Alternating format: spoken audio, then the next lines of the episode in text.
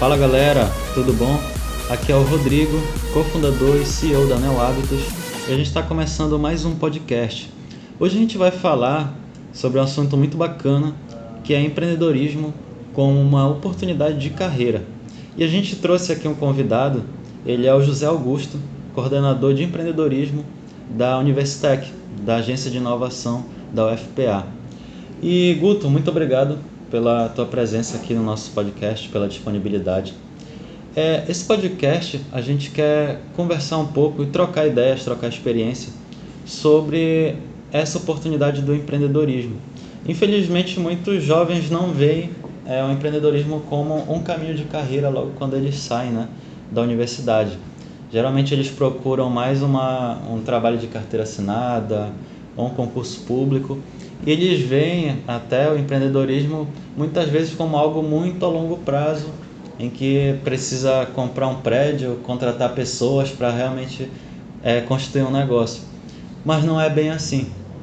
Eu acredito que, que a Universidade quer quebrar né, esse paradigma também, esse padrão.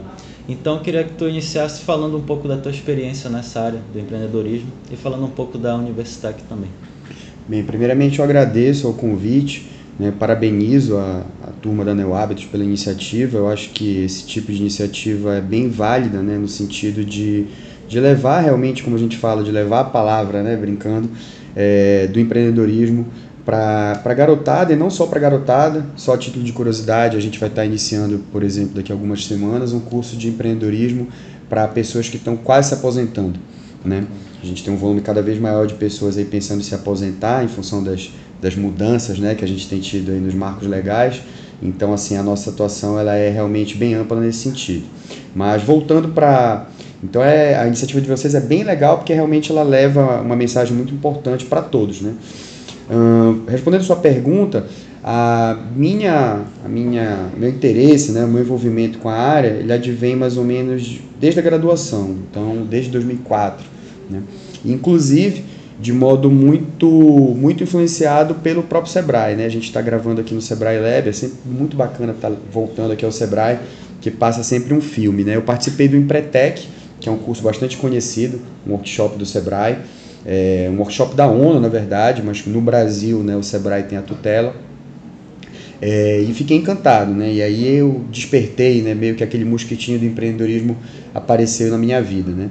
E aí eu escrevi o meu TCC de graduação em administração sobre esse tema, tentando fazer um levantamento do impacto que esse workshop tinha na vida das pessoas, né? Concluí a graduação em 2004 e desde lá, né? A gente está em 2019, então são 15 anos aí, né? De envolvimento com o tema e um envolvimento bastante distinto, né? Em alguns momentos como empreendedor per se, de fato, né? Cheguei a empreender no sentido de ter um CNPJ, né? Uhum. Aquele sentido mais estrito, né? Um sentido muito parecido com esse que você falou, né? De, de ter realmente que ter que ter um prédio, um corpo funcional, né? E em alguns momentos como estudioso do tema, né? E agora, mais ou menos um ano, um pouco mais de um ano, como coordenador de empreendedorismo da agência de inovação.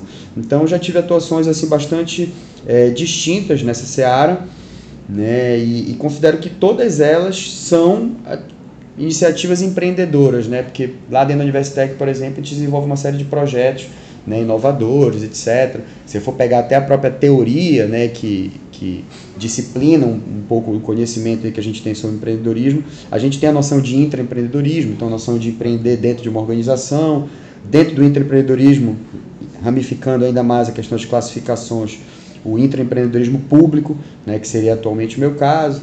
Né? Então, assim, tem uma atuação bastante é, distinta e não desconsidera nenhum instante voltar a empreender do modo tradicional, né, com o CNPJ, né, apesar de ter algumas restrições, né, enquanto servidor público da dedicação exclusiva, né, mas a gente também tem algumas possibilidades aí de, de voltar né, à ativa. Confesso até que sinto falta um pouco. Entendi. E, Guto, é, tu tens, tu acredita que há um perfil empreendedor ou depende de cada pessoa realmente empreender? É, tem pessoas que têm muito mais gabarito para falar disso do que eu, né? Assim, o próprio Empretec, ele é fundamentado, né, já pegando né, um assunto já citado antes, ele é fundamentado numa pesquisa do David McClend, né, um psicólogo lá da Universidade de Harvard, que mapeou né, exatamente essa, essa tua, esse teu questionamento é um questionamento bem, bem, bem vigoroso há décadas. assim, né? A pesquisa do McClend ela é de 60 e pouco. Então, em 60 e pouco, a gente já se perguntava qual é o perfil do empreendedor, né? o que, que distingue um empreendedor de um não empreendedor. Né? E o McLeod, ele, depois de fazer uma pesquisa com aproximadamente 500, 500 empreendedores, 500 personalidades né? da área empresarial, da área política, né? ativistas, né? desportistas, é, ele chegou a uma conclusão que existem 10 características que distinguem, né? que, que são bem presentes em empreendedores. Né? Lógico que os empreendedores são diferentes um do outro, então você tem ali em graus distintos de intensidade. Então, só para dar um exemplo, persistência é uma delas. Né? Então você tem empreendedores que são mais persistentes, outros que são menos. Mas todos concordam que para você empreender você tem que ser persistente. Né? Então, assim, não existe um perfil estático, não existe uma receita de bolo, né? uma coisa que você possa seguir ali e, e haja uma certa certeza né, em termos de proporção, né, no caso do bolo, né, proporção de ingrediente, temperatura, tempo de forno. Não, não existe isso, né? depende muito do segmento. A, o empreendedorismo é um fato social.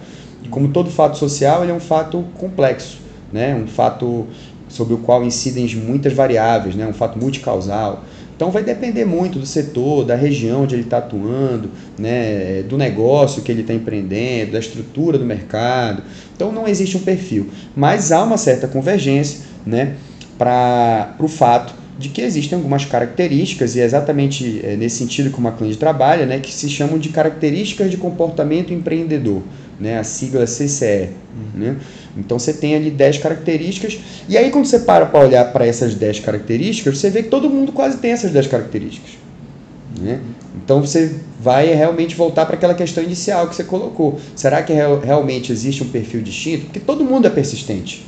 Né? Pegando isso só o exemplo da persistência que eu já falei antes, mas assim, comprometimento, estabelecer meta, rede de contatos, persuasão, todo mundo é persuasivo, num momento ou em outro da vida é.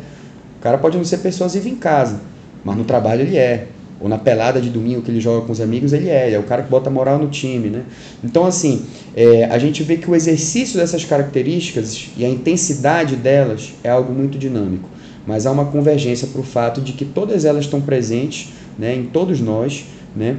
O que a gente precisa realmente é, como qualquer bom hábito, né, é trabalhá-lo no nosso dia a dia, né, para que a gente seja cada vez mais persistente, seja cada vez mais persuasivo, né, ser persuasivo no sentido positivo, né, tentando persuadir sempre para coisas positivas e boas, óbvio. Então, assim, planejar sempre, né? Então é nesse sentido, não existe um protótipo, né, uma coisa é, é fechada, mas existem características que, sem dúvida nenhuma, delineiam né, um perfil empreendedor. Entendi. Né? É, para o universitário que está ouvindo agora esse podcast e que ele tem vontade de empreender, porém ele sente dificuldade nisso ainda, como é que a Universitec poderia auxiliar ele nesse quesito? Olha, a Universitec ela tem atuações bem distintas, né? Nós somos a agência de inovação tecnológica da UFPA, então nós somos o órgão que dentro da UFPA capitaneia né, esses dois temas, né, que são temas bem relacionados, que é inovação e empreendedorismo. Então a gente pode ajudar de vários modos. A gente tem, por exemplo, dentro da Universitec, uma área de propriedade intelectual. Né? Então, um empreendedor que faz uma descoberta, né, que cria algo realmente muito inovador, que ainda não existe, o primeiro passo é a Universitec para procurar saber né, como ele pode proteger aquele conhecimento, né? se aquilo pode desembocar numa patente, se for, por exemplo, uma obra literária, um programa de computador, enfim, para cada tipo de produto, né, de serviço, você tem ali um, um marco legal, né, uma, uma normativa específica. Então, assim, essa é uma área. Né? É, outra área que a gente desenvolve muito bem já há muitos anos é a área de incubação de empresas. Né? Dentro da Universitec a gente tem o PABT, né, programa de incubação de empresas de base tecnológicas, onde a gente tem fases de pré-incubação, né, que é um espaço de coworking ali onde você fica mais ou menos seis meses a um ano, e a gente tem incubação de longo prazo que pode durar até cinco anos. Né? A noção de incubação, para quem não conhece, para quem está ouvindo falar pela primeira vez, né, é uma noção muito similar à incubação de uma criança. Né? Um bebezinho fica incubado quando ele tá, é muito frágil, né, quando ele não tem condições né, de vida né, muito altas. E aí ele fica incubado durante um período, numa temperatura específica, condições de umidade específicas, de tal sorte que ele ali amadureça ali, né, melhore a saúde dele e saia da incubação. A mesma noção se aplica a empresas, né? Tem grandes ideias, né, grandes projetos que não passam né, dos primeiros anos de vida, né, do que a gente chama de vale da morte, é, é, mais frequentemente, porque não tem um suporte devido. Então a incubadora ela dá esse suporte, né? o suporte jurídico, o suporte contábil, né? o suporte de assessoria gerencial, né? de utilização de laboratórios que a gente tem na universidade, tentando viabilizar isso. Então esse é outro modo também, né? por meio do qual a Universitec pode ajudar os empreendedores aí a concretizar os seus projetos. E tem uma área que é a área que eu tenho orgulho de coordenar, que é a área de empreendedorismo, né? que tem várias ações de educação empreendedora. Então a gente tem ações que vão desde curso, palestra, workshop, né, até ações mais extensionistas. Né? A gente lançou esse ano, por exemplo, duas ações. Uma que a gente chama de Café Empreendedor, que é um evento itinerante, que a cada mês do ano ele né, vai numa faculdade, num curso, num campo distinto, né, e reúne empreendedores daquela área então a gente teve, por exemplo, mês passado, três empreendedores da área de tecnologia multimídia falando dos seus projetos, né, das suas iniciativas para os alunos de tecnologia multimídia. Né? Isso também atende a um anseio né, da comunidade acadêmica, que é ter uma proximidade maior com o mercado. Né? Muita gente reclama durante a graduação que ah, é só teoria, é só teoria. Então, quando você leva três pessoas que estão na prática ali empreendendo e, e, e pro, promove esse encontro, né, as pessoas podem tirar dúvida do que está ocorrendo na prática, qual foi a dificuldade que a pessoa teve ali para empreender, né, naquele segmento que é o mesmo do seu. E é muito bacana porque a gente normalmente tem sempre egressos, né? Da própria UFPA, a maior instituição de ensino e pesquisa da Amazônia, né, dentre esses convidados. Isso também revigora as esperanças do jovem. Né?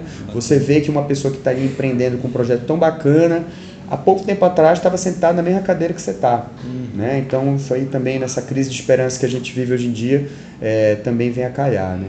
E tem o Empreendedorismo em Tela, aproveito inclusive para convidar todos, é, toda última quinta-feira do mês, é um evento que ele tem um calendário ali já pré-fixado. A gente se reúne para ver um filme e de, esse filme sempre tem um mote ali que puxa alguma discussão de empreendedorismo, uma característica de comportamento empreendedor, do personagem principal, ou a trama pela qual né, o, o filme se desenrola. E aí a gente sempre convida pessoas que têm uma relação com a área de empreendimento do filme. Então a gente tem, por exemplo, teve agora recentemente é, Estrelas Além do Tempo, que conta a história de três negras que conseguem ser programadoras da NASA, né? E a gente sabe que esse mercado de TI ele é um mercado muito masculino ainda. Então a gente convidou quem? Convidou duas professoras que coordenam aqui o projeto Manas Digitais, que é um projeto exatamente é, com o objetivo de incluir mais mulheres nessa área de tecnologia. São as carreiras STEM, né? Tecnologia, engenharia, né, etc. Então elas puderam falar dos projetos delas e fazer uma correlação entre o filme falava e as características empreendedoras dessas três negras, né, que, que não, não foi uma trajetória fácil, né, conseguir ser programadora da NASA. A NASA até um tempo, o filme conta lá, por exemplo, tinha uma sala só para programadores negros, né? Uhum. separava assim os negros dos demais, né? Então assim é uma história de empreendedorismo dentro de um grande órgão conhecido mundialmente que é a NASA, né? Então assim a gente tenta sempre trabalhar lá uma noção mais ampla do empreendedorismo, né? não essa noção só do empreendedorismo como CNPJ, que é importantíssima, mas o empreendedorismo como protagonismo, né? como empoderamento, como liberdade. Né? Então, ser empreendedor é, acima, empreendedor é, acima de tudo, ser livre. Né? Porque enquanto empreendedor, você é, é, dirige o seu destino, né? Uhum. Seja à frente de uma associação de bairro, seja à frente de uma ONG, seja à frente né, da sua própria empresa, à frente de um órgão público, enfim né? ou da sua própria carreira enquanto autônomo, que é algo muito comum, sobretudo depois do advento do MEI, etc. e tal, enfim. Bacana. E para quem não conhece, o Guto ele também é professor conselheiro do time da Enactus UFPA. Tem vários projetos, tem várias pessoas e o time atua hoje como uma empresa, né? Também. Queria que tu falasse um pouco dessa tua experiência com a Enactus UFPA no lado do empreendedorismo social. Bacana. É curioso porque eu sou conselheiro do time Enactus UFPA desde 2016 é, tinha apenas um ano aí de UFPA e já conhecia o trabalho deles, porque antes disso tinha atuado mais ou menos um ano na UFOPA, e a UFOPA tinha um time também muito forte na época, né, mas que enfim tinha outro conselheiro, não era eu. Então assim, eu já ouvia falar da turma da UFPA e da rede Enactus no sentido mais amplo, é, antes mesmo de eu ser o, de eu estar na frente da área de empreendedorismo da Universitec. Né?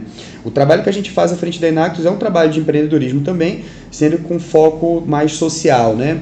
Seria o que a gente chama hoje de negócios de impacto, né? negócios que atendem ali um dos ODS da ONU, né, um daqueles 17 objetivos do milênio, é, do desenvolvimento sustentável, mas que tem a necessidade de atuarem como negócios, né, de gerar os seus próprios rendimentos. Então a gente tem cinco projetos atualmente né, dentro do nosso time.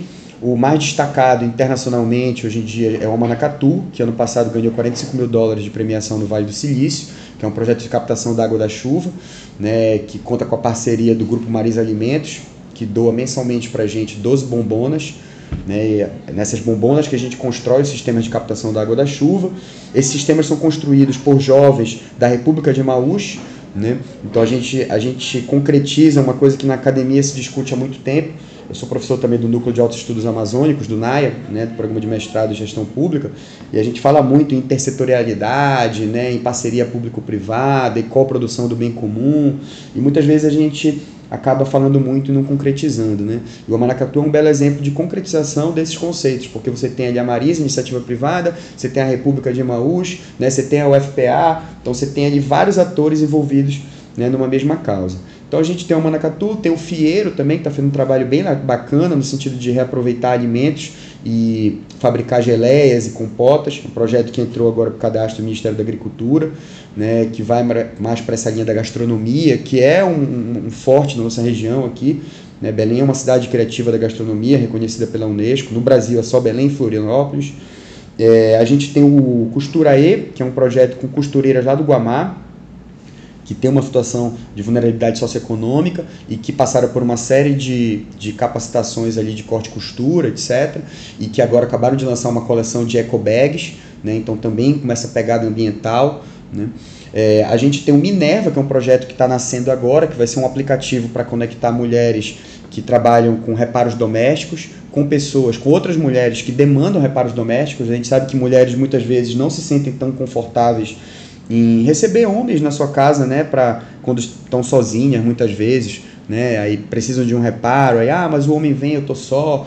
Então assim, vai muito nessa linha também do empoderamento feminino, né, é, e também pelo uso da tecnologia. E a gente tem o Cíclica, que é o nosso projeto mais antigo, né, deixei para falar por último, mas não é, o carinho é, é enorme, né, que é um projeto de reaproveitamento né, de resíduos, né, de reciclagem, né, de coleta seletiva, um projeto que atua aí muito alinhado à questão do Pacto Nacional de Resíduos Sólidos e que trabalha com uma cooperativa que foi proveniente, né, oriunda do fechamento do lixão do Aurá, que é a Aral, ali no canal São Joaquim. Então a gente trabalha desenhando rota, dando capacitação, né, fazendo ações de saúde, né, ação natalina. Então a gente tem um maior carinho por esse projeto. Né, a gente sabe que a problemática dos resíduos sólidos, né, a gente nem fala mais em lixo, porque é errado falar lixo, não existe lixo, né? Tudo, se a gente for olhar ali pelo prisma da economia circular, acaba tendo uma nova utilidade, né? Uhum. Então, assim, a gente trabalha muito com essa perspectiva de tentar melhorar a vida dessa turma, tentar capacitá-los, né? Porque eles fazem um trabalho belíssimo, um trabalho que alguém tem que fazer, né? Embora eles sofram aí de uma invisibilidade grande, mas assim, alguém tem que cuidar, né? De todos esses troços que a gente gera aí no nosso dia a dia né, de resíduos. Né? Então a gente faz esse trabalho lá com a Aral. Então esses é são nossos cinco projetos. O, a Enactus UFPA atualmente acredito que seja um dos maiores times do Brasil. Não tem nenhuma estatística que me permita dizer que ela é a maior, mas eu acredito que seja, porque são quase 100 alunos né, dos mais variados cursos. É, alunos não só de graduação, como de pós-graduação, tem vários mestrandos já envolvidos. Né, e a gente já chegou a ter terceira colocação no, no campeonato nacional, né, e chegou a ser o primeiro time Enactus do Brasil, dos mais de 100 né, que existem atualmente, a ganhar um torneio internacional que foi esse ano passado em São José, né, que foi o World Warrior Race com o Manacatu. Né. Então, assim, é um trabalho incrível que a gente desenvolve lá, uma molecada assim que faz um trabalho que muitos PHDs não conseguem fazer, um trabalho que é voluntário, é legal destacar isso, ninguém ganha nada para fazer o que faz, e é um trabalho que tem uma contrapartida social muito bacana e que aproxima a universidade, né, o meio acadêmico também das demandas ali da nossa sociedade, né? A universidade ela tem que sair dos seus muros, é uma coisa que a gente sempre fala fala lá na Universitec, né? Não adianta a gente ficar trancado aqui nos nossos escritórios. Bacana. E para finalizar, eu queria que tu falasse, é, queria tirar uma dúvida na verdade e esclarecer para as pessoas que estão ouvindo a Universitec ela está aberta para público em geral ou só é para alunos da UFPA? Não, é, é, essa pergunta é importantíssima, assim, porque ela desfaz um mito, né? Uhum. Justamente por a gente viver nessa cultura aí intramuros, a gente acaba, muita gente acaba achando que, é, que os nossos serviços são limitados a alunos da FPA. Não, os nossos serviços eles são para a comunidade como um todo, né? Assim como vários outros órgãos da UFPA, né? A biblioteca da UFPA, por exemplo, é uma biblioteca pública, né? O Hospital Betina Ferro é um hospital que atende né, a comunidade, mesma coisa o Barros Barreto. Então você tem N serviços dentro da UFPA, né? É, o curso, por exemplo, de contabilidade faz um trabalho belíssimo. A gente está agora no mês né, em que se faz a declaração de imposto de renda, né? então faz um trabalho belíssimo de declarações também né, gratuita, etc. Então a FPA ela, ela é um celeiro de serviços. Né? E a Universitec, a agência de inovação, é, também opera desse modo, aberta à comunidade. A gente recebe, por exemplo, na área de propriedade intelectual, vários artistas lá, volta e meia a gente vê um pessoal com disco na mão, livro, olha, esse livro é meu, como é que eu protejo ele, como é que eu registro. Então, nossos serviços são abertos para a comunidade, né? A incubação de empresas, por exemplo, ela, é, ela opera por meio de um edital, que é um edital de chamada pública, né? Qualquer pessoa pode concorrer, né? É interessante que a universidade, inclusive, é, é, se abra, que a gente tenha gente, né, que independente de ser aluno ou de já ter sido há muitos anos atrás, está lá, né, oxigenando as ideias ali que circulam né, pela Universitec e pela UFPA como um todo. E na área de empreendedorismo a mesma coisa, nossos cursos são abertos também.